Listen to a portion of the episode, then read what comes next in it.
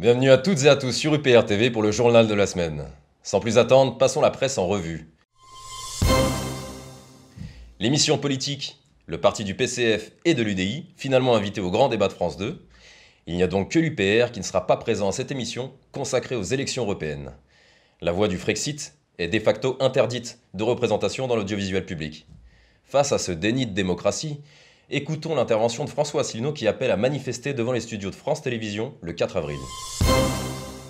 Alors nous, nous allons donc demander euh, fermement à France 2 de nous inviter, euh, avec envoi de communiqués de presse, en ameutant euh, tous les médias dans lesquels on peut passer. Les électeurs de l'UPR payent France 2, ils acquittent leur redevance de télévision, ils ont le droit d'entendre quand même que leurs idées puissent être représentées.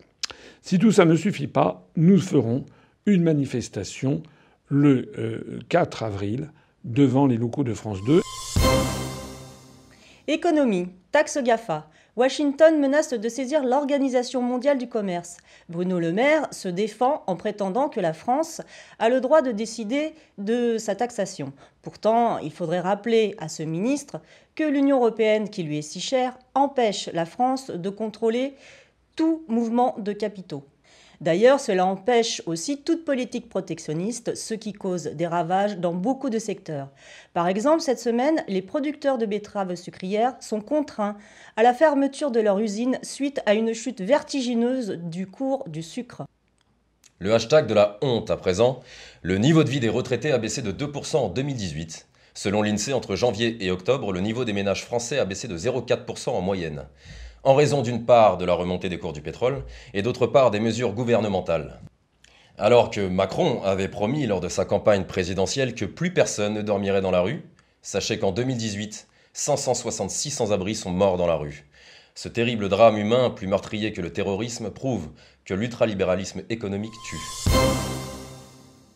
Union européenne, les députés français donnent leur feu vert à la création d'une assemblée parlementaire franco-allemande, afin d'approfondir la coopération entre les deux pays.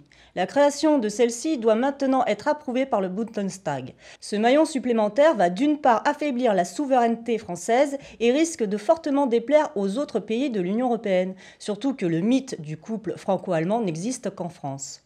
Européenne à présent, LREM s'allie à un parti financé par le fabricant du glyphosate. Alors ceux qui ne savent pas ce qu'est le glyphosate, je vous renvoie au cache investigation d'Élise Lucet qui fait un travail remarquable à ce sujet. La ALDE, l'Alliance des libéraux et démocrates pour l'Europe, a tenu un congrès en novembre 2018 financé par Google, Uber, Bayer et Microsoft. La collusion au niveau européen entre responsables politiques et dirigeants de grands groupes industriels apparaît ici en plein jour. Nous allons vous parler du Salmergate. À présent, Laura Pignataro s'est suicidée le 17 décembre.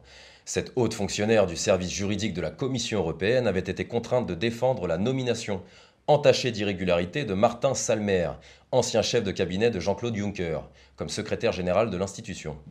Serbie, des milliers de personnes ont manifesté samedi dans le centre de Belgrade, défiant de fortes chutes de neige, pour protester contre la violence du président serbe et de sa coalition envers l'opposition et les médias. La manifestation, qui se tient pour le deuxième week-end d'affilée, est le premier signe important d'opposition depuis le printemps 2017, où des milliers de jeunes belgradois avaient manifesté pendant des semaines contre le résultat des élections présidentielles. Un point sur le Brexit à présent, les députés britanniques votent massivement contre un second référendum et pour le report du Brexit. Un nouveau vote est proposé par Theresa May le 20 mars, alors que l'accord n'a pas évolué. Les États membres de l'Union européenne devront le 22 mars prochain valider à l'unanimité ce report, sans quoi le Brexit aura lieu en no deal le 29 mars. Secteur bancaire, le maintien des taux bas met les banques européennes sous pression. La BCE a reculé la perspective d'une augmentation des taux d'intérêt, ce qui devrait peser sur la profitabilité des établissements financiers. L'annonce de nouvelles opérations de refinancement est cependant une bouffée d'air pour les banques italiennes. Ces opérations de refinancement risquent d'aggraver les divergences des soldes de Target 2 qui peuvent condamner l'euro. Pour plus d'informations sur ce sujet, retrouvez les analyses de Vincent Brousson, un économiste qui a travaillé 15 ans à la BCE. Près de 5000 banquiers et traders gagnent plus d'un million d'euros par an en Europe. L'année 2018 aura sans doute été moins faste, avec la pire performance des marchés boursiers depuis 10 ans et des chutes de plus de 30% des cours des valeurs bancaires européennes. Mais en 2017, le nombre de banquiers ayant perçu une rémunération annuelle d'au moins 1 million d'euros et vivant en Europe a augmenté de 5,7%. Ils sont 4 859 au salaire, selon l'étude publiée par l'autorité bancaire européenne du 11 mars. Un point sur le monde à présent avec le géant téléphonie chinois Huawei. Les États-Unis font du chantage au renseignement en Allemagne. L'Allemagne doit choisir. C'est soit les antennes Huawei ou les tuyaux de l'oncle Sam. Soit l'Allemagne ferme la porte aux équipementiers chinois dans son futur réseau mobile 5G, soit les agences de renseignement américaines ne pourront plus partager autant d'informations avec leurs homologues allemands. Forbes, la panne de courant au Venezuela pourrait-elle vraiment être une cyberattaque? Bien que la panne d'électricité au Venezuela soit probablement due à un sous-financement chronique de son infrastructure électrique et à un entretien différé, l'idée d'un État-nation étranger manipulant le réseau d'électricité d'un adversaire pour forcer une transition gouvernementale semble bien réelle. Au moins 49 personnes ont été tuées et une vingtaine blessées ce vendredi 15 mars lors d'une attaque terroriste contre deux mosquées dans la ville de Christchurch en Nouvelle-Zélande. Le projet de privatisation d'Aéroports de Paris est rétabli. L'Assemblée nationale a voté samedi le projet de loi Pacte ouvrant la voie à la privatisation d'ADP, d'Engie et de la Française des Jeux. Cela a suscité un scandale, car le texte a été voté à 6 h du matin par 45 députés, 27 voix pour, 15 voix contre et 3 abstentions. Rappelons que la privatisation de ces fleurons du patrimoine français serait un scandale, car ils apportent beaucoup d'argent à l'État. Nous trouvons important d'informer nos auditeurs qu'il s'agit là de l'application de l'article 121 du TFUE qui impose la libéralisation des services publics. Seule la sortie de ce traité pourrait permettre à la France d'éviter de perdre ses services publics.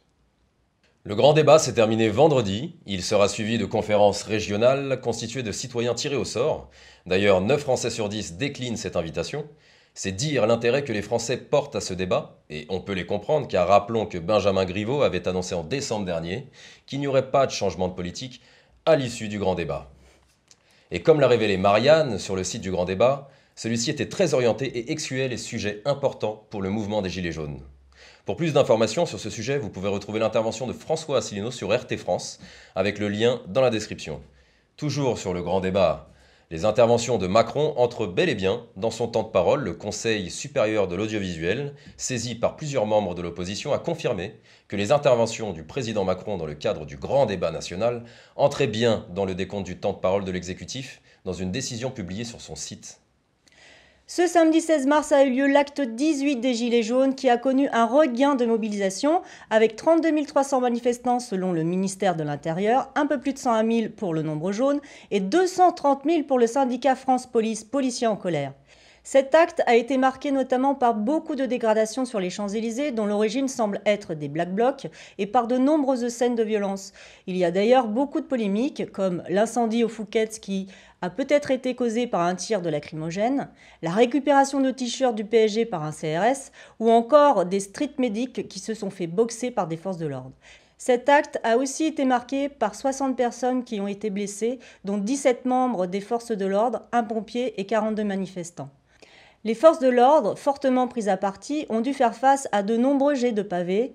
En réaction, l'exécutif a jeté de l'huile sur le feu, déjà par l'intervention de Castaner qui a qualifié les Gilets jaunes d'assassins, et de Macron qui a pris soin d'être loin de la capitale et a publié des photos décontractées de lui au ski. Un point sur les États-Unis, première sanction de Washington contre la Cour pénale internationale. Les États-Unis ont mis vendredi à exécution leurs menaces sans précédent contre la Cour pénale internationale en annonçant des restrictions de visa pour tenter d'empêcher toute enquête de l'institution contre des militaires américains, notamment en Afghanistan. Institution créée en 1998, la CPI a pour vocation de juger les personnes impliquées dans des génocides, crimes contre l'humanité, crimes de guerre, etc.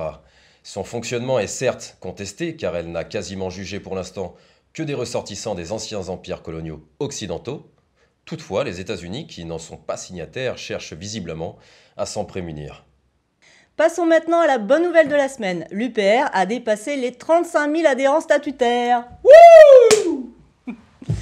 Voilà, c'est tout pour euh, cette édition. Rendez-vous la semaine prochaine pour le journal qui sera présenté par Zaman et Fabien.